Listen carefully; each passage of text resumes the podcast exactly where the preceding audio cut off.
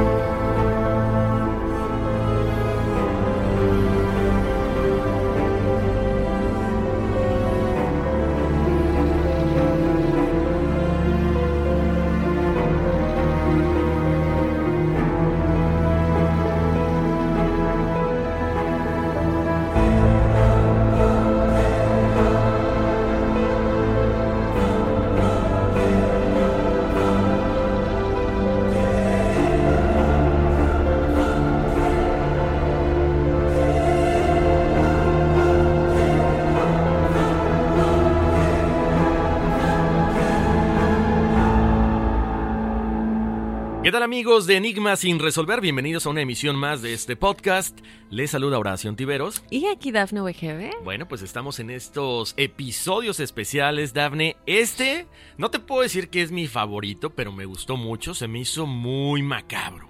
Todas las historias están muy.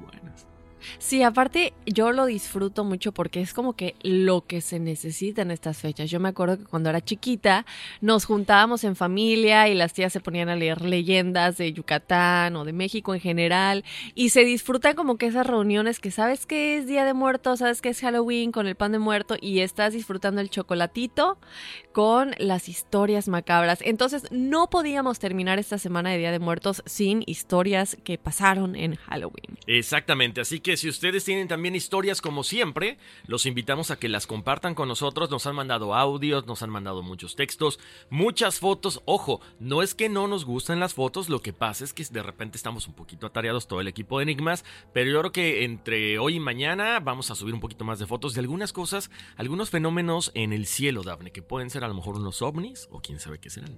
Así es, recordarles que sus reviews en la aplicación Apple Podcast o Spotify, si tienen la posibilidad, o Google Podcast, nos ayuda muchísimo a crecer.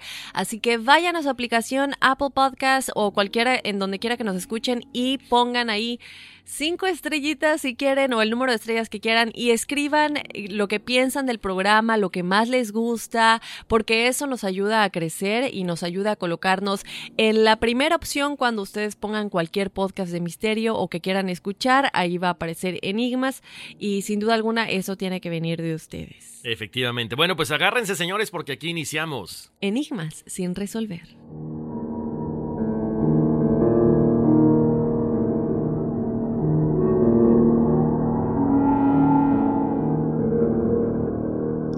Disfraces, historias, dulce o truco, pan de muerto, calaveras, leyendas y más es lo necesario para pasar una auténtica noche de Día de Muertos y de Halloween.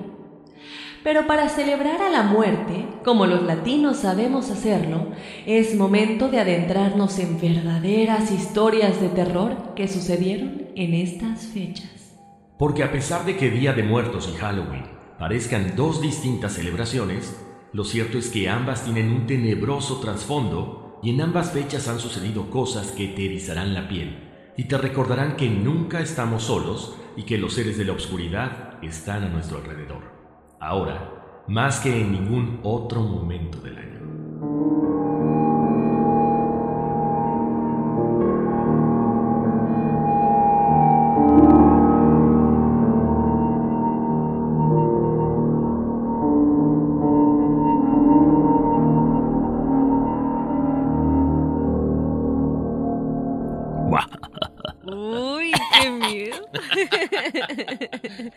Sí se siente, se siente, es que está de miedo y todo lo que les vamos a contar. Así que es el momento, chicos, que vayan por su chocolatito, por sus palomitas, por lo que sea que los vaya a poner en ambiente. Yo, cuando escucho este tipo de podcast o de programas de miedo en general, o hasta en YouTube, pongo mi vela en mi mesita de café, pongo mi cafecito, me pongo los audífonos y me adentro. Y fíjate que es curioso porque yo sí me gusta estar en el mood tenebroso totalmente y espero que ustedes lo estén haciendo así en este momento porque es el momento de disfrutar las historias más tenebrosas que sucedieron en estas fechas en todos lados. Así es. Eh, lo que dices, Daphne, nada más déjame recapitular. Una buena recomendación lo que tú dices, la vela, porque mucha gente eh, nos ha preguntado, oigan, pero ¿no les da miedo esto? Bueno, obviamente aquí en el estudio pues tenemos, nos protegemos y todo. Si ustedes que nos están escuchando ahí del otro lado de, del aparato receptor, ay, me, sonó como radio, no, al otro lado del teléfono, eh, pueden poner siempre un vaso con agua, un vaso eh, del lado izquierdo de donde estén ustedes sentados y eso, bueno, atrae cualquier cosa negativa que ustedes puedan sentir que en ese momento está saliendo de su teléfono. No, bueno, no, es una forma de protección, es en serio, ¿eh? Pero oigan, pongan mucha atención porque sabes que, Dafne, esta historia en particular a mí me encanta porque la vemos siempre, o sea, escenificada, la vemos siempre, todo mundo vamos por las calabazas en esta época, pero la verdad no sabemos, o mucha gente no sabe, ¿De dónde viene este, este, esta, esta idea o esta tradición? Precisamente de hacerle la carita y hacerle todas estas cosas, ¿no? Las hacemos sin una conciencia exactamente de qué significa. Así es, mucha gente no sabe que esto se debe a algo que sucedió en realidad o que se dice sucedió en realidad. Y este Horacio es la historia de Jack, el hombre linterna. Dicen por ahí que el diablo se enteró que en la tierra había un hombre con el alma negra y el diablo decidió que era tiempo de conocerlo. Así que bueno, se puso el traje de un humano, ya sabemos que al diablo le encanta disfrazarse de humano, y pues fue a buscarlo y lo encontró. Para comprobar los rumores que giraban alrededor del hombre, el diablo se hizo pasar por su amigo hasta que le confesó su verdadera identidad y le dijo que se lo llevaría a pagar por sus pecados. Ante esta sorpresa, Jack le pidió que como último deseo le concediera más tragos. Tequila. Ya quería entrar en ambiente, ¿no? Bueno, el diablo aceptó. Llegó la hora de irse y había que pagar, pero ninguno de los dos tenía efectivo. Así que Jack retó al diablo para convertirse en moneda, para comprobar que era real, que se podía disfrazar de lo que fuera, y pues con esto pagar lo que habían consumido. El diablo lo hizo Horacio, pero Jack no pagó. Él lo puso en su bolsillo al lado de un crucifijo que cargaba y le advirtió que no lo sacaría a menos de que lo dejara de molestar por un año más. El tiempo pasó y Satanás regresó, pero Jack de nuevo le pidió su última voluntad, conseguir una manzana situada en lo alto de un árbol como última cena. El diablo de nueva cuenta aceptó, y cuando subió el árbol, Jack talló en él una cruz y para dejarlo bajar le pidió que no lo molestara por diez años más. El diablo, o como muchos lo conoceríamos como Lucifer, aunque ya hemos entrado en esta encrucijada de si sí es Lucifer o hay alguien más arriba de Lucifer, bueno, él cumplió pero ese hombre murió esperándolo, y cuando llegó al cielo no lo dejaron entrar y su segunda opción pues era el infierno. Pero ahí tampoco lo dejaban pasar por el trato que tenía con el dueño de esos lugares. Fue entonces cuando Satanás decidió condenarlo a deambular por el mundo con un nabo hueco de carbón ardiendo, o sea, como estos palos que arden en carbón, en, en fuego, que ya lo conocemos, ¿verdad? Como única luz para guiarlo. Dicen que al ver esa imagen la gente desarrolló la tradición de las calabazas como lámparas. O sea que esto es algo que la gente comenzó a ver y ya sabemos y ya hemos dicho que cuando el río suena es porque agua lleva. Esto no nace nada más porque sí, tuvo que haber gente que lo vio y de ahí comenzaron a salir estas tradiciones. Bueno, ¿quién era este hombre que todos miraban con su palo en fuego de carbón?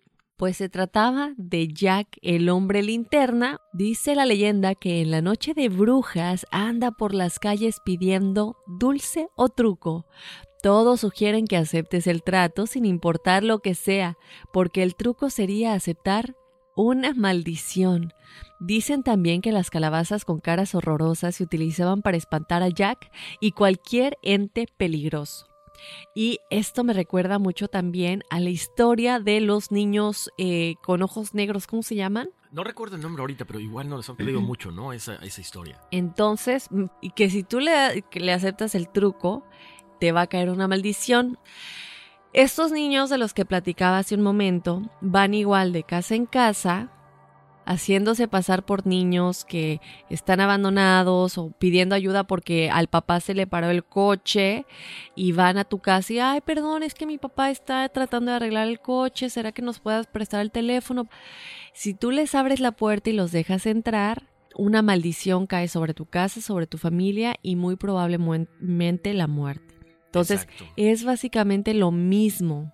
Hay que tener mucho cuidado con quién dejamos entrar a la casa, no solamente porque hay que tenerle miedo a los vivos, pero porque estas historias que vienen desde hace años atrás, por algo nacen. Exacto, además me suena muy parecida la historia como a lo de los vampiros, Dafne, que siempre te piden que los dejes entrar. O sea, ellos no pueden entrar por sí solos. Cuando tú les das ese permiso es cuando entonces algo malo pasa. Así que cuidado. Fíjense a quién le dan permiso de entrar a su casa. Y es curioso lo que dices de los vampiros. Ya nos están pidiendo muchos em, temas de vampiros y también de los doppelganger, de esos eh, gemelos malos. Entonces, ahí está. ¿Tú qué piensas de esta historia de Jack?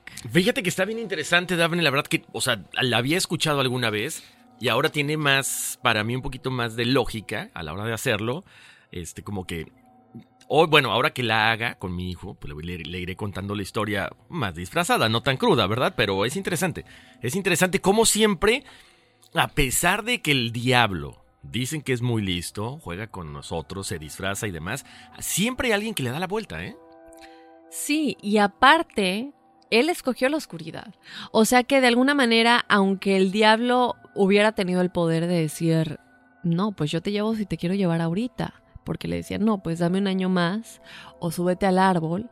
El diablo tenía el completo poder de decir, yo te llevo si te quiero llevar. Pero ya, ya estaba en la oscuridad, él ya había escogido la oscuridad. Por tanto, el diablo lo hiciera o no lo hiciera, ya era dueño de Jack, porque él ya había escogido entre esa línea, entre el bien y el mal, y es por ello que estuvo destinado a vagar por la oscuridad, que al final creo era lo que él quería, ¿no? Exactamente atormentando a otras personas. Entonces, a tener cuidado con Jack, que a lo mejor esta noche de bruja se te aparece. Uy. Bueno, pues tenemos la siguiente historia. Eh, vamos a hablar de la casa embrujada. Este es un pequeño relato en un pequeño y escondido pueblo, había una casa abandonada sobre la que se contaban muchas historias típico. Siempre cerca de nuestra casa hay algún lugar que está como abandonado y demás.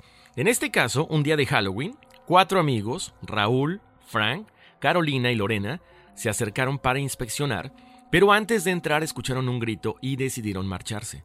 Por la noche, a la hora de pedir caramelos, ellos se seguían preguntando quién podría haber estado en aquel lugar y decidieron acercarse de nuevo. No habían dado aún las 12 de la noche, pero al llegar sintieron un escalofrío. Entraron y cuando iban caminando, una muñeca de porcelana cayó en su camino. Típico, ¿por qué las muñecas de porcelana? Son horribles, son, escalofriantes, qué bárbaro. Pero bueno, eh, no pareció espantarlos, ellos siguen caminando, encuentran dos sillas frente a una chimenea donde había una vela y una caja de música que de la nada se abre y empieza a sonar. Tan, tan, tan. Ellos asustados buscan la forma de salir, pero unas sombras los alcanzan y ahí comprenden todo. Es como si hubieran visto una película porque pudieron ver a una niña de más o menos 11 años jugando a la Ouija mientras sus papás estaban abajo con su hermanito, quien apenas era un bebé. En lo que pareció un impulso, la niña toma un hacha, baja a la sala, mata a los papás, al hermano, y es cuando entienden que la niña se sentía celosa por el robo de atención y decide vengarse contra los papás y contra el hermanito. ¿Y qué crees, Daphne? Cuando intentan salir, dicen que la niña los maldijo y desde entonces, cada noche de Halloween, Raúl, Fran, Carolina y Lorena visitan esa casa y pasan jugando horas con el espíritu. Uy, uy, uy.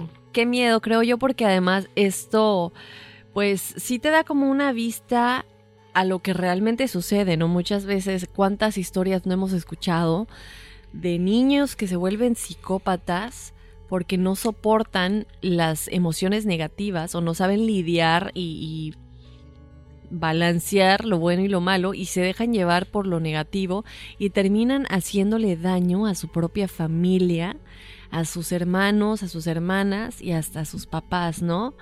Estaba yo viendo ahorita la foto de las muñecas de porcelana, Horacio. Son macabras. Sí, es que no hay una. En serio, yo no he visto una sola muñeca de porcelana que sea bonita. Sí, no, aquí ahorita las estamos viendo ahorita en la computadora y de verdad que sí. Y fíjate que es curioso porque a veces, por ejemplo, la muñeca de mm, Anabel no es de porcelana, pero es muy bonita y jamás te imaginarías que tiene un demonio adentro. Sin embargo, estas tienen ambas características, ¿no? Además de que están bastante tenebrosas, pueden llegar a estar en este tipo de historias de terror. Me acordé de las de las muñecas. ¿Cómo se llamaba la película esta de Pedrito Fernández? Vacaciones del terror. Eran típicas. No, tú no, tú estás muy joven, eso no las viste. No, pero sí vi varias de Pedrito, claro que sí. Y salían los, los, murciélagos ahí con los hilos colgando. No me acuerdo de Era buenísimo. Bueno, estaba chiquita con mis papás, veían los de Pedrito Fernández y me acuerdo. Pero Horacio, ¿sabes qué? También es muy curioso acerca de esta historia. Que ya lo platicábamos con, no me acuerdo si con Alina o con... No, lo platicábamos con una de nuestras expertas es mucho más difícil, creo yo, para los niños cruzar a la luz, sobre todo si son niños como ella, que con tan solo 11 años ya habían cruzado al mal y decidido hacer daño a sus seres más queridos.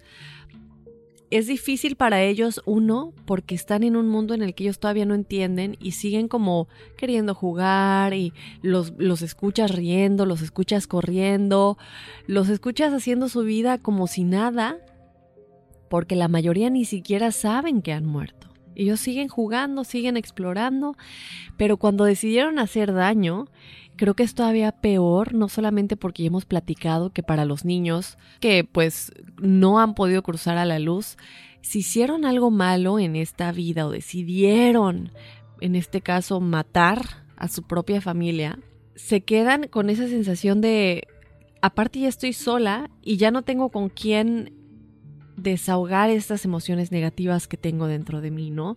Entonces es muy importante siempre darle luz a estos espíritus, sobre todo si son niños, creo yo, ¿no? Claro, Daphne. Ahora, siempre mencionamos también el, común denominador. Aquí aparece una Ouija. Nosotros siempre les recomendamos, no juguemos, no usemos cosas que no eh, entendemos, no comprendemos si es un ente bueno, es un ente malo. Normalmente la, la Ouija está relacionada con entes negativos. Entonces, si ustedes tienen ganas de jugarla, háganla con mucha precaución. Yo diría mejor evítenlo porque no sabemos a quién estamos llamando. Pero aquí, ahí aparece la Ouija y a lo mejor en ese momento se le mete el espíritu a esta niña y es como, como acaba con la vida de los papás y del hermano. Ahora, la pregunta es, ¿se le mete el espíritu malo, Horacio, a la niña? Si sí es el caso. Y luego, cuando todo esto sucede y ella no puede cruzar la luz, ¿es, el, espíritu sigue con ella o, sería ya ella sola con sus decisiones? Ah, caray, buena pregunta, ¿eh? Bueno, porque ahí estamos hablando, ya, ya serían dos espíritus, ¿no? Sí, creo que sería padre cuando sucede esto yo sí trataría, bueno, yo sé que es, abrir puertas, pero contactarla y preguntarle qué sucede para tratar de ayudarla, ¿no? Si ustedes han tenido una situación similar con algún niño o niña que sienten que el fantasma, el fantasma está por ahí rondando, que nos lo dejen saber y que nos digan cómo han lidiado con esto. Pero oye Horacio, esta a mí me encanta, es el coleccionista de las historias de Halloween. Fíjate que a Luis le gustaban las historias que tenían referencia con el Día de Muertos, así que decidió empezar a recolectar todas las que conociera y haría un libro llamado Cuentos de Halloween. Pero él se volvió tan fanático y tan dedicado a todo esto que la idea la tuvo a los 5 años y la continuó por muchísimo tiempo, pues cuando tenía 10 años ya tenía más de 100 cuentos en su libreta, o sea, esto se volvió un proyecto de vida. Al cumplir los 15 años, seguía fascinado con su colección, pero ese año, al acercarse la fecha que más le gustaba, Halloween, desde luego, algo extraño pasó.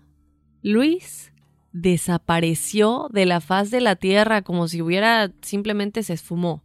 Sus padres lo encontraron vestido de zombie sobre su cama y con su libro de relatos.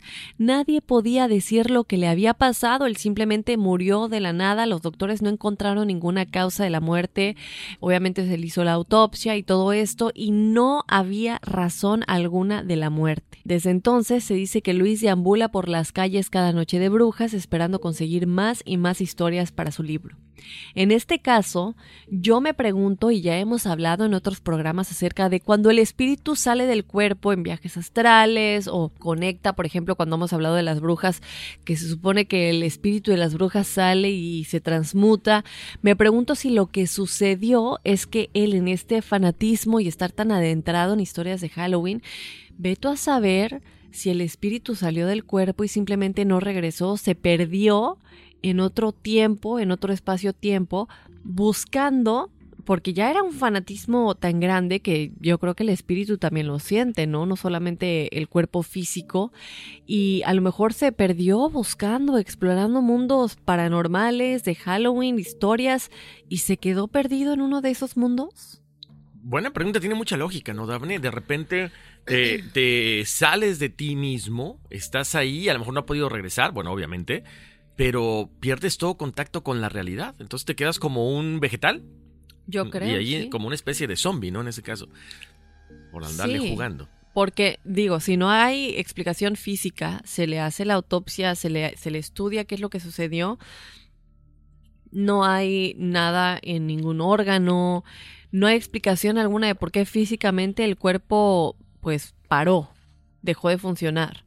Entonces, bueno, aquí puede ser una explicación, ¿no? Que obviamente lo vemos con el, el trasfondo que él ya llevaba de historias de Halloween desde que tenía cinco años, obsesionado con lo oscuro.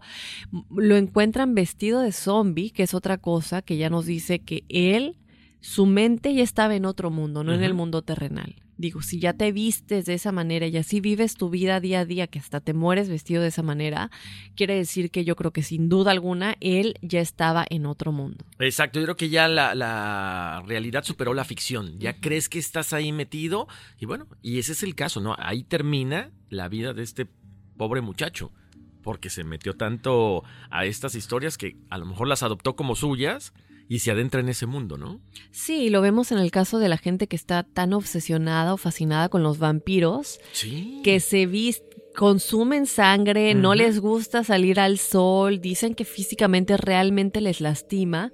Entonces es gente que se adentran tanto en un, en un mundo que no es el terrenal o que no va con lo que vivimos día a día, que ya lo empiezan a sentir físicamente, ya les empieza a afectar y ya empiezan a vivir esa realidad como si realmente fueran un vampiro. Entonces, bueno, yo creo que es el caso de Luis sin duda alguna. Exactamente. Bueno, tenemos por acá otro relato bastante interesante, Dafne. Este, aquí nos vamos a ir hasta el otro lado del charco. Esto fue en España, les cuento. Eh, estaban celebrando la Noche de los Santos, de todos los santos. Un grupo de amigos decide acercarse al panteón para llevar flores a los muertos, pero esa noche se encuentran con la sorpresa de que ya no había nadie en el cementerio. Ya todo el mundo había desaparecido, todo el mundo se había ido a sus casas. Y pues ya eran como más o menos pasadita las 10 de la noche. A ellos no les importa, siguen su camino y algunos chicos se sentaron sobre una valla, mientras dos chicas más se quedan paradas frente a ellos mirando por completo pues el cementerio, ¿no? El panorama eh, en general de todo el cementerio. Una de ellas puede ver a una mujer flotando. Solo se veía de la cintura para arriba, pero detrás de ella la seguían unas piernas, ¿ok? La mitad del cuerpo para un lado, las piernas van atrás de ella y el brazo con bolsas de supermercado y el otro brazo llevaba la correa de un perro. O sea, muy macabro esto. Obvio, las chicas se espantan, empiezan a gritar, los chicos salen corriendo del lugar y en el camino se encuentran a otros jóvenes más de la misma escuela que escucharon lo que vivieron y quienes le confirman lo sucedido. La leyenda cuenta que una mujer, una anciana, cocinaba cuando en ese momento decide ir a la tienda, pero olvidó apagar lo que tenía en la estufa. Cuando regresa, la casa se está quemando y al querer llegar más rápido, pasa un auto, la atropella y la parte en dos. Uy, qué fea imagen. Lo, lo, que dices, Daphne, o sea, ella venía con estas bolsas, corre para tratar de apagar su casa y en ese momento la atropellan. Y ahí se queda otra vez un espíritu más que no entendió que ya falleció. Y sigue recurrente presentándose en este lugar. Y aparte, bueno, como dices, una trágica, trágica muerte y, y, sobre todo no solamente una trágica muerte, sino que en un momento difícil para ella, porque está tratando de salvar su patrimonio, está tratando de, de pues resolver algo en su vida y en ese momento, porque ella pudo haber estado simplemente caminando muy feliz de la vida y ser atropellada y morir de esta manera tan trágica.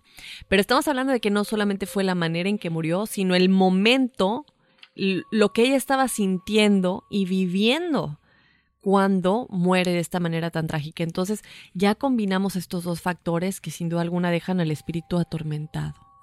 Bueno, Horacio. Tenemos más historias y ahora te voy a contar la historia de la masacre. ¿Ya? ¿Están adentraditos con su chocolatito y sus velas y todo? Uh. Bueno, era la noche de Halloween y había que celebrar. Así que un grupo de jóvenes estudiantes decidieron reunirse en casa de uno de ellos, pues sus padres no estaban y era el lugar perfecto para una fiesta privada. La noche llegó y era la hora de los juegos. Siendo una fiesta de noche de Halloween, uno de ellos, pues, ¿qué creen que hizo? Ya, ya se imaginarán. Tan, tan, tan. Sacó una tabla de la Ouija. En esa casa estaban Claire, April, Curtis, Dominic y Anouk, quienes se juntaron en círculo para iniciar el juego cuando alguien insinuó que se necesitaba una especie, una especie de medium que se encargara de dirigir el tablero y todos eligieron a April porque ella era la más tímida del grupo, era conservadora y miedosa, la más miedosa del grupo, entonces dijeron, bueno, ¿a quién escogemos? Vamos a poner a la que menos quisiera para que se le quite. bueno, ella obviamente al principio estaba bastante pues dudosa, pero terminó aceptando, ya sabemos cómo dicen aquí, peer pressure, que es como que presión social, presión social. Y entonces aceptó y empezó la noche con los espíritus, pues se conectaron con un Horacio que decía llamarse Ruth.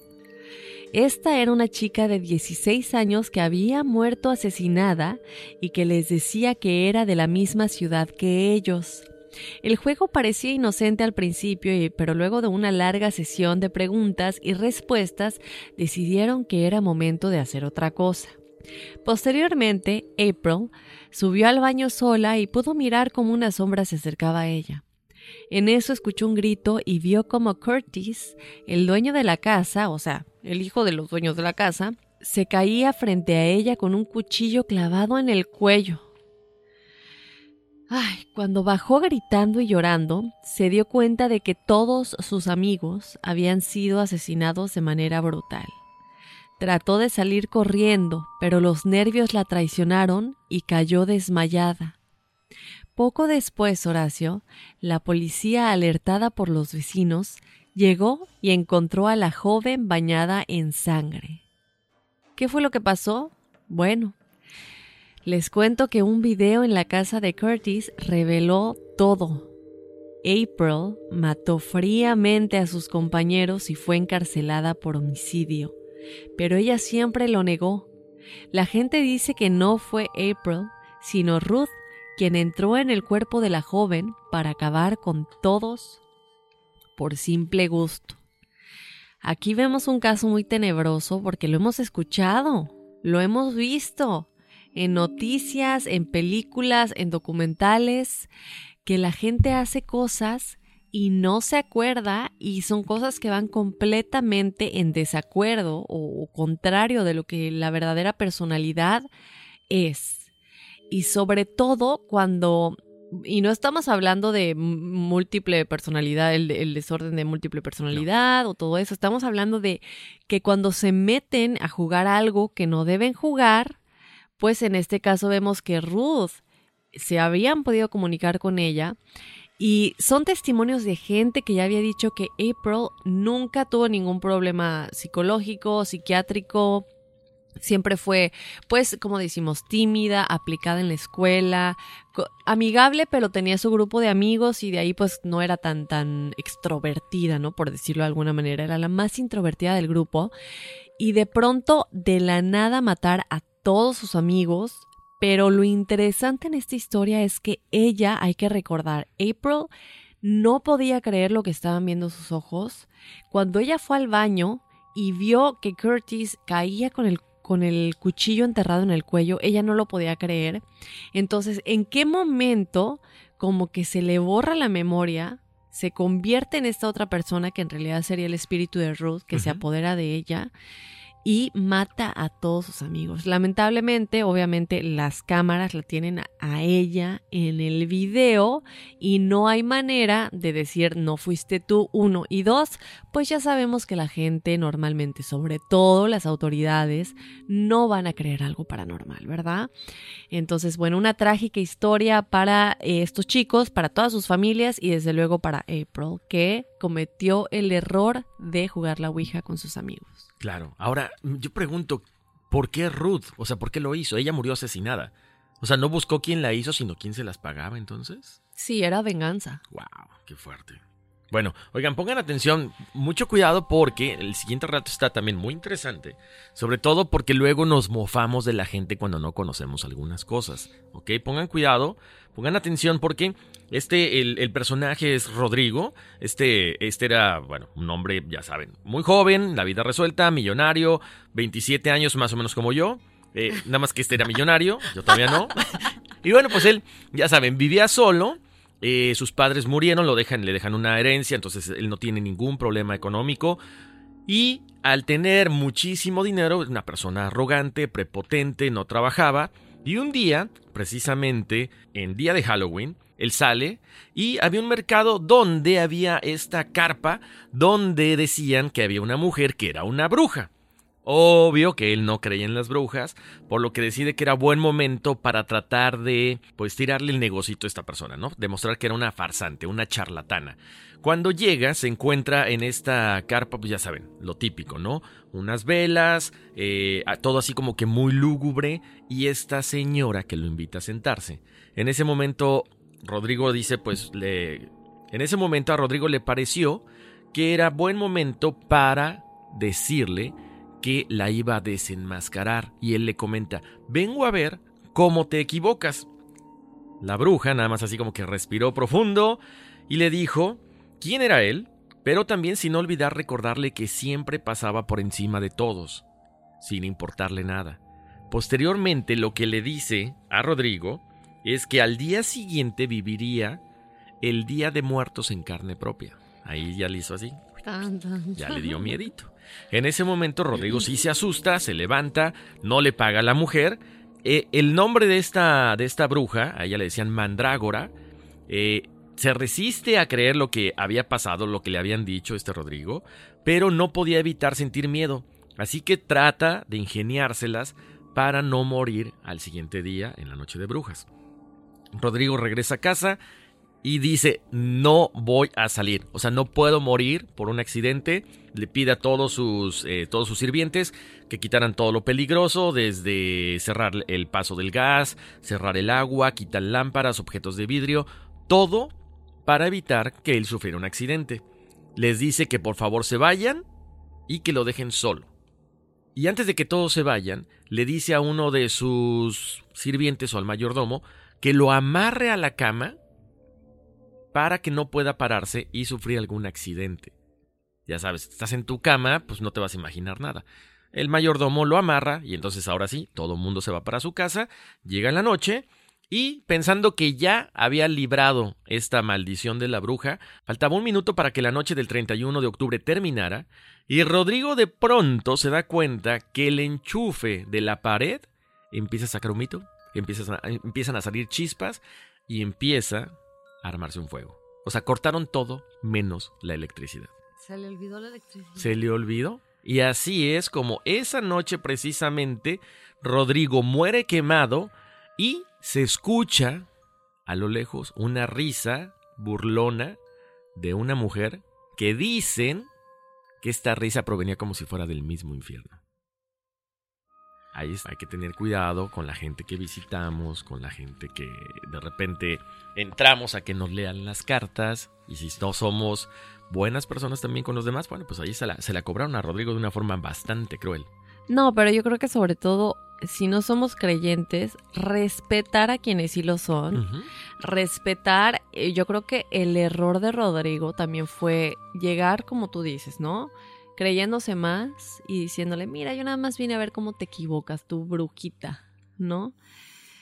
Pero luego sí que le dio miedo lo que ya le había dicho y yo creo que le dio miedo más que nada por su ego, por decir, no, la voy a probar equivocada y no me puede pasar nada porque si me pasa algo ya va a pensar que, que pues que tenía la razón, ¿no? Pero qué bobo que se le olvidó la electricidad. Increíble. No, no, ya, no, ya estaba en el destino, ¿eh? Ya estaba en el destino. Pero ¿sabes qué, Daphne? Eso, eso es interesante porque... Ay, me recuerda cuando leía cartas. Ah. No, porque en el sentido de que cuando tú, tú sabes cuando la gente llega para probarte o cuando en verdad quieren saber algo. ¿En serio? Los la, la energía que traen no te deja leer nada y los agarras desde ahí. Pero así, en cuanto se sienta la persona, lo empiezas a ver, empiezan las cartas, empiezas a echarlas y dices, no, no te puedo leer. O sea, tú no crees en esto, vienes a ver nada más por, por chisme, esto no es por mofa, esto no es por, para ver si te digo, a ver si la, a ver si te digo la verdad o para tratar de, nada más saciar tu curiosidad, ¿no? Y, yo varias veces en serio le dije, ¿sabes que No, no puedo, gracias.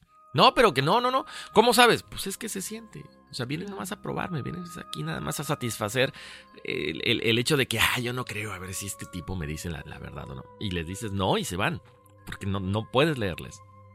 Oye, y por ejemplo, tú me dijiste que sí se puede cambiar, ¿no? Lo que uno, lo que te dice. Sí, claro.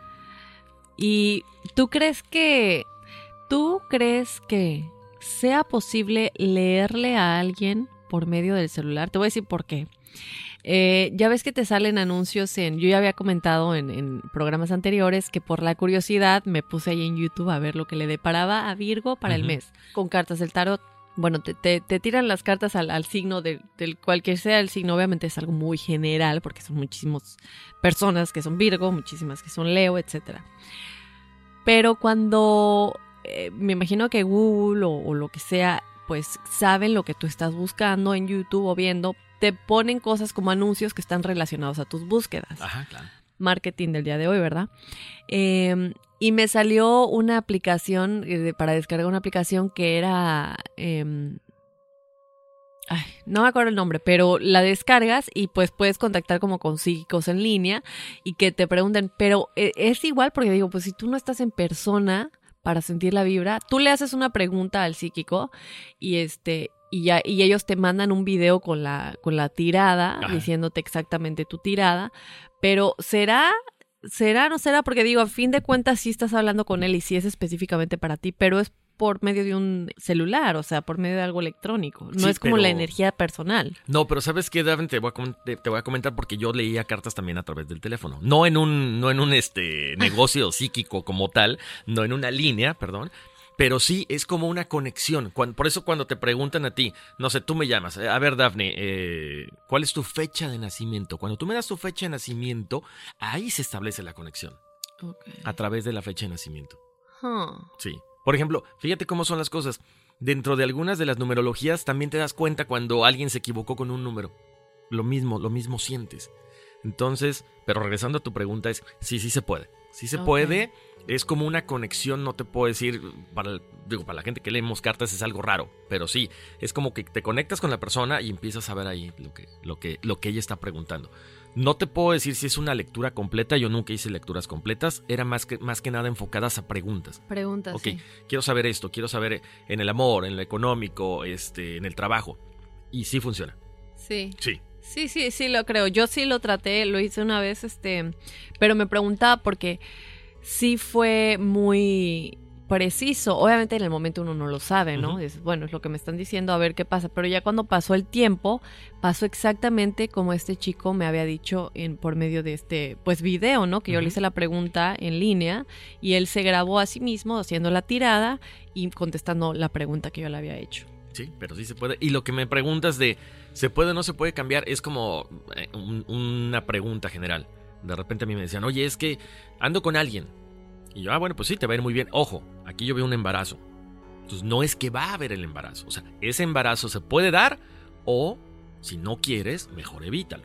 Entonces siempre esa, es esa posibilidad de seguir con esto o detenerlo. Hmm.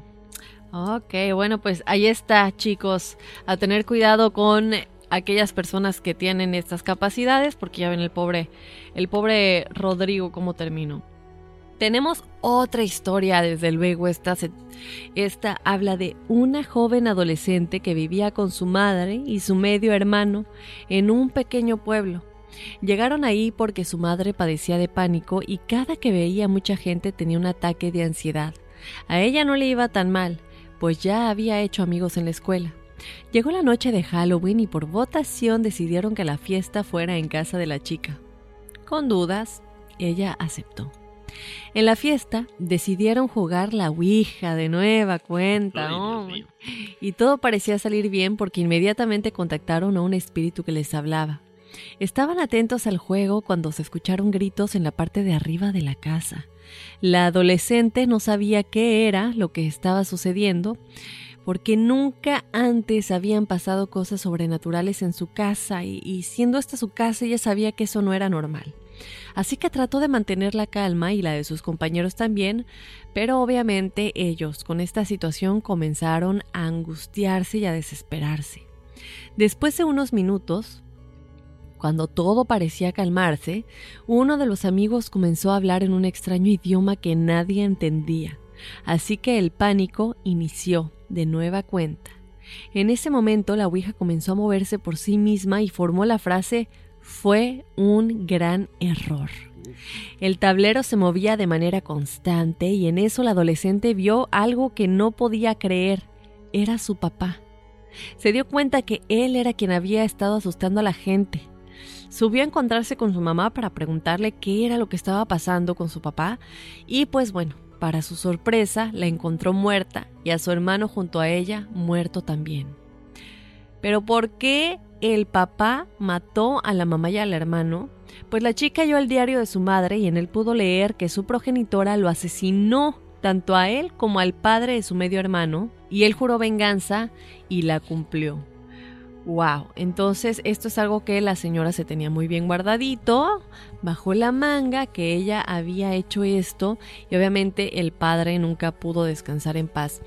Cuando escuchan los gritos en la parte de arriba y cuando estábamos leyendo esta historia, Horacio, me recordó mucho a un video que vi, no me acuerdo exactamente el nombre, pero se escuchan los gritos adentro de un cuarto de un hotel y están las cámaras de seguridad del hotel y tú lo puedes ver.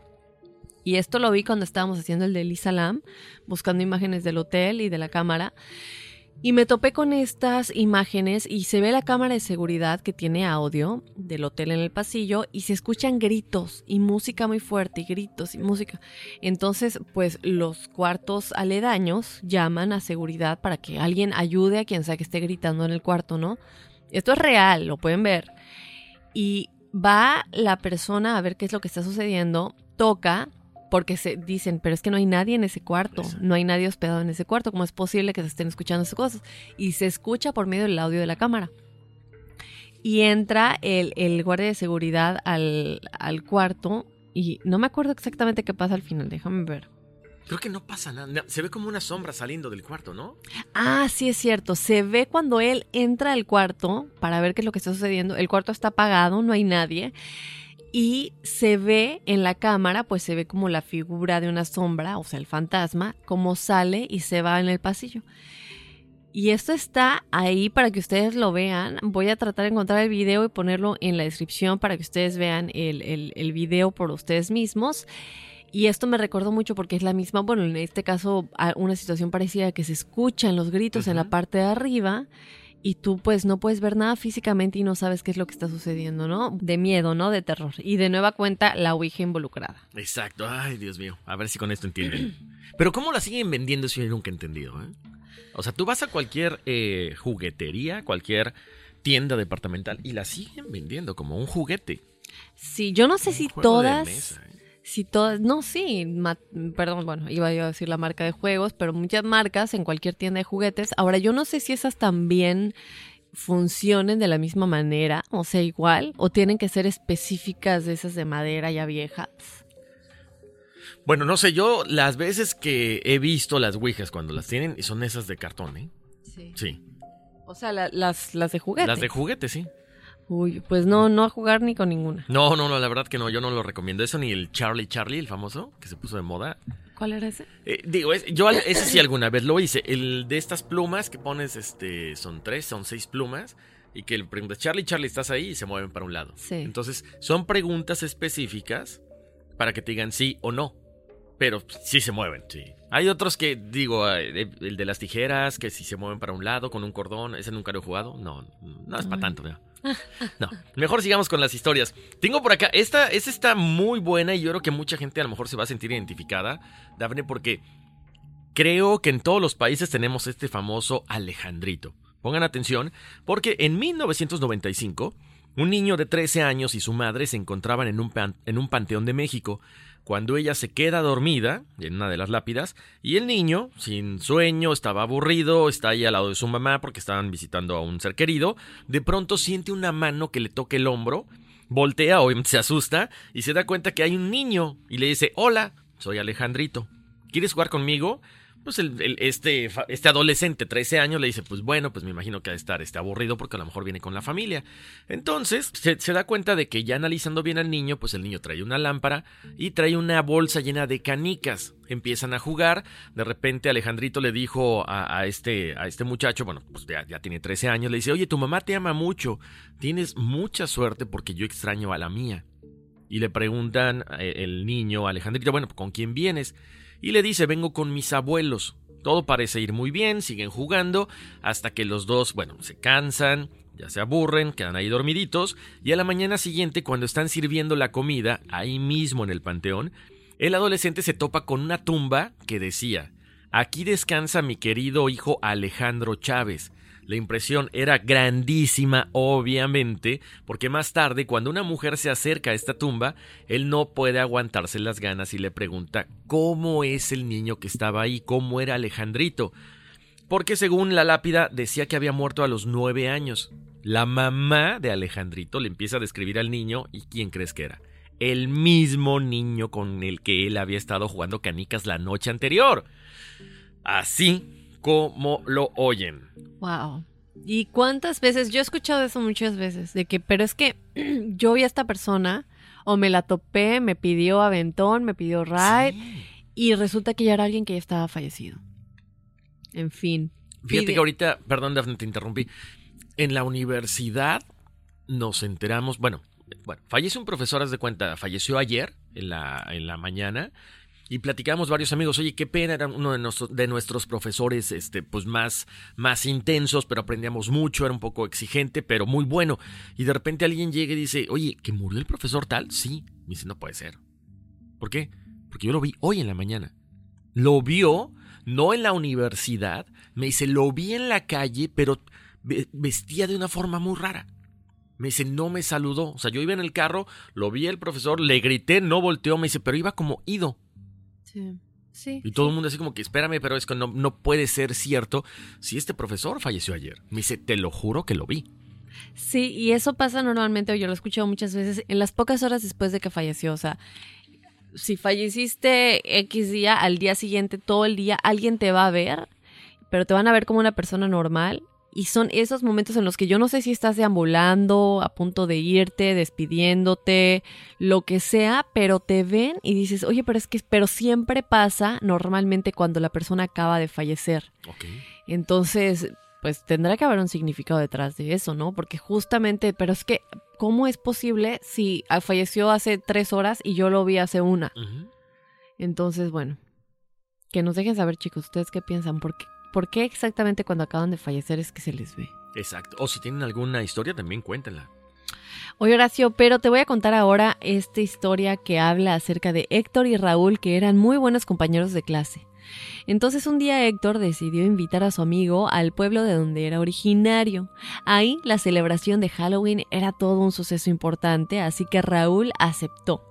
Llegaron al lugar, se le estaban pasando muy bien cuando se encontraron a un hombre quien creían estaba borracho. Él les contó que muchos años atrás, en un día como ese, había perdido a su mejor amigo. Lo habían encontrado muerto y con una calabaza en la cabeza. Los chicos rieron y no pusieron atención a la historia porque creían que solo se trataba de un cuento. Pero esa misma noche sucedería todo lo contrario.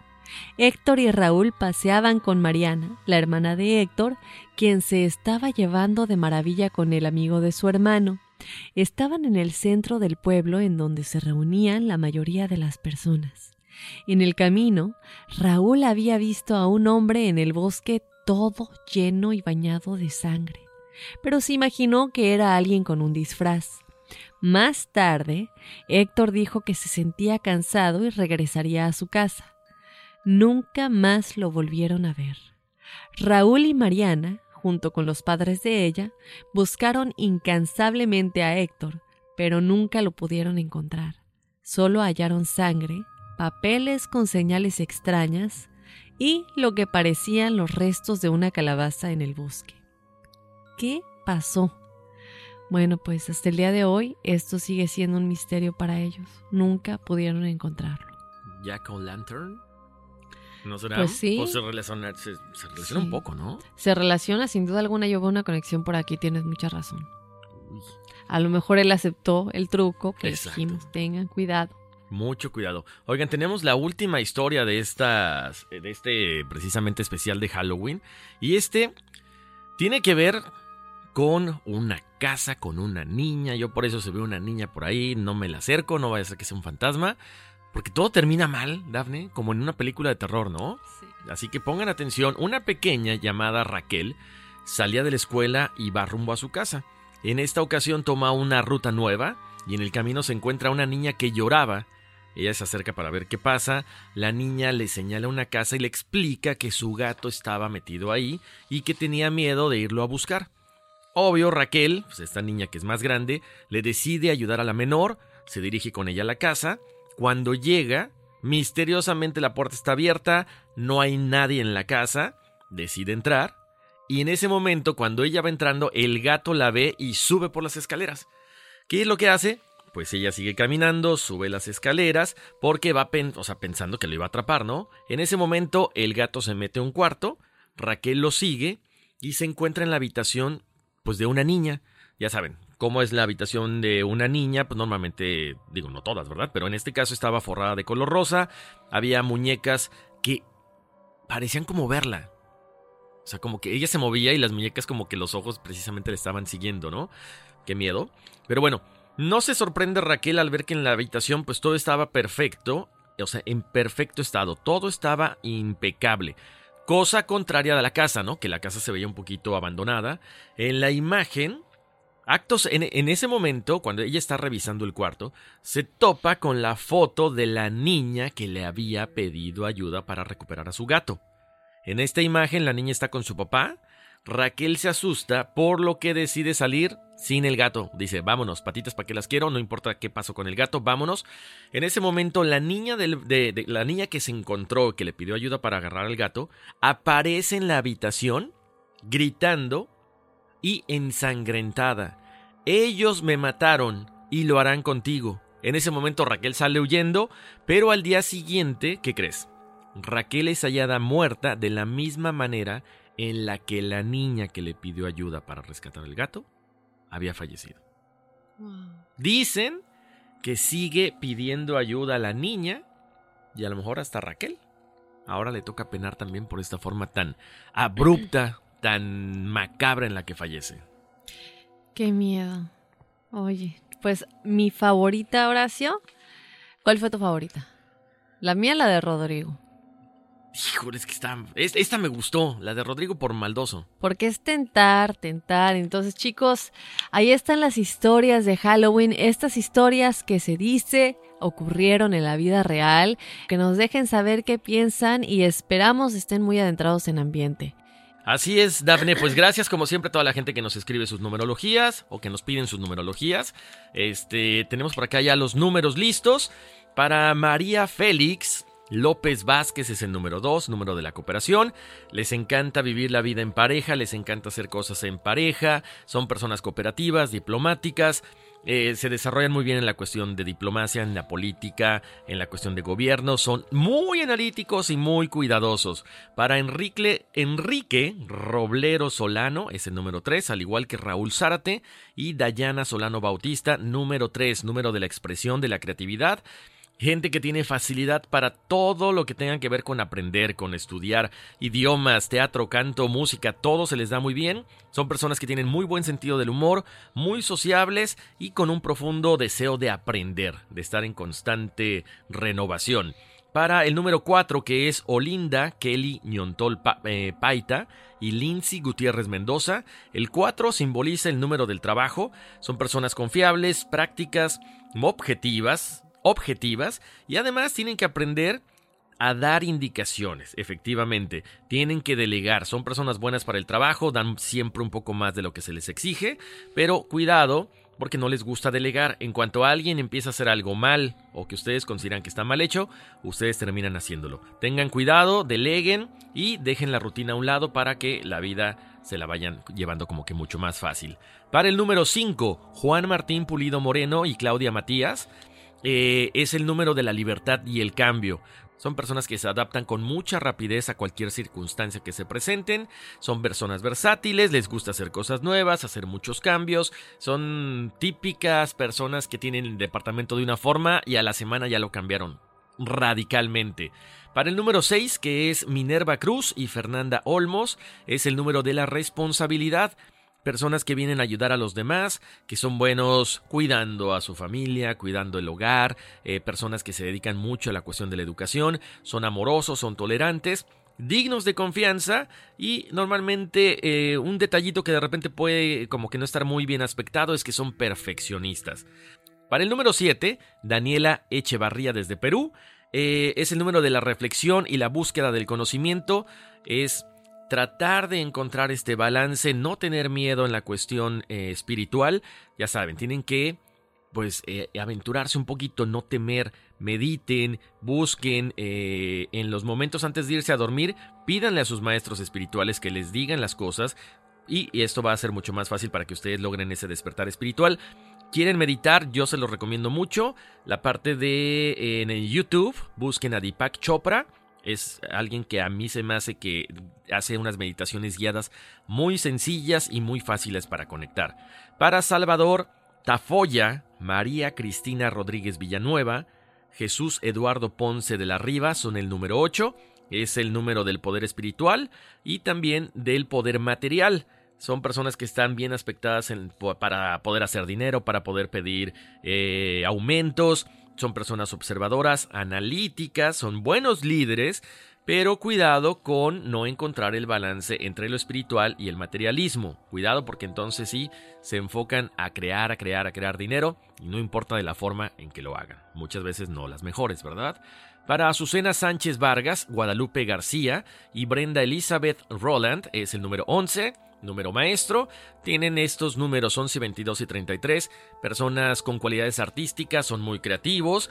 Eh, vienen a, poner el ejemplo en este mundo. Tienen que evolucionar espiritualmente por cualquier cosa, sobre cualquier situación tienen esta facilidad para, eh, ya saben, eh, conectar con el mundo terrenal, con el mundo espiritual, tienen que tratar de hacer cosas por los demás para sentirse que están trascendiendo en esta vida, logran poder, prestigio, mucho dinero, pero cuidado porque de repente pueden vivir estos números, esa dualidad que lo hemos comentado mucho, 11, 22 y 33, como un 11, como un 2, como un 4 o como un 6, ¿no? Y volver a empezar. Así es. Eh, Dafne, nos comentaba Erandi, eh, dentro de uno de los correos, que él sueña mucho con una, con una mujer, nos comentó algunas cosas más, y que esta mujer siempre le, le revela las cosas que van a pasar.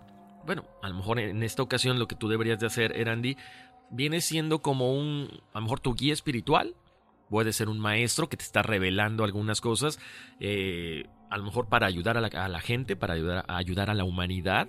Eh, trata de ponerte en contacto con ella, que te dé su nombre y entonces a través de los sueños o a través de la meditación vas a poder controlar todas estas eh, habilidades psíquicas que tú tienes.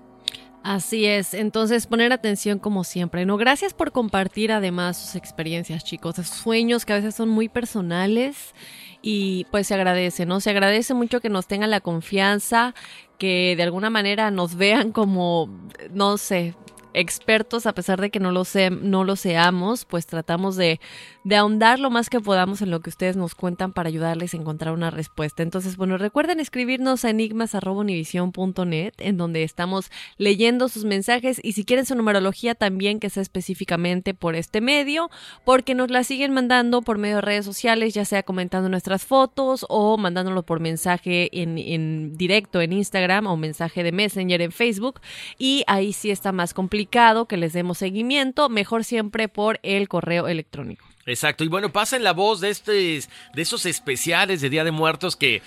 Qué bárbaro, Dafne. Gracias a, todos ustedes. Nos ha ido muy bien. Las descargas están muy, muy fuertes. Porque de repente decían, bueno, pues hagan uno diario. Bueno, tampoco, tampoco. Es muy complicado. Pero esta semana han tenido muy buenos temas. Así que a, compartir, a pasar la voz para que todo el mundo esté descargando Enigmas sin resolver. Así es, y recuerden seguirnos en nuestras redes sociales, Enigmas sin resolver, Instagram y Facebook. Bueno, pues vámonos, que aquí espantan. Uy, sí.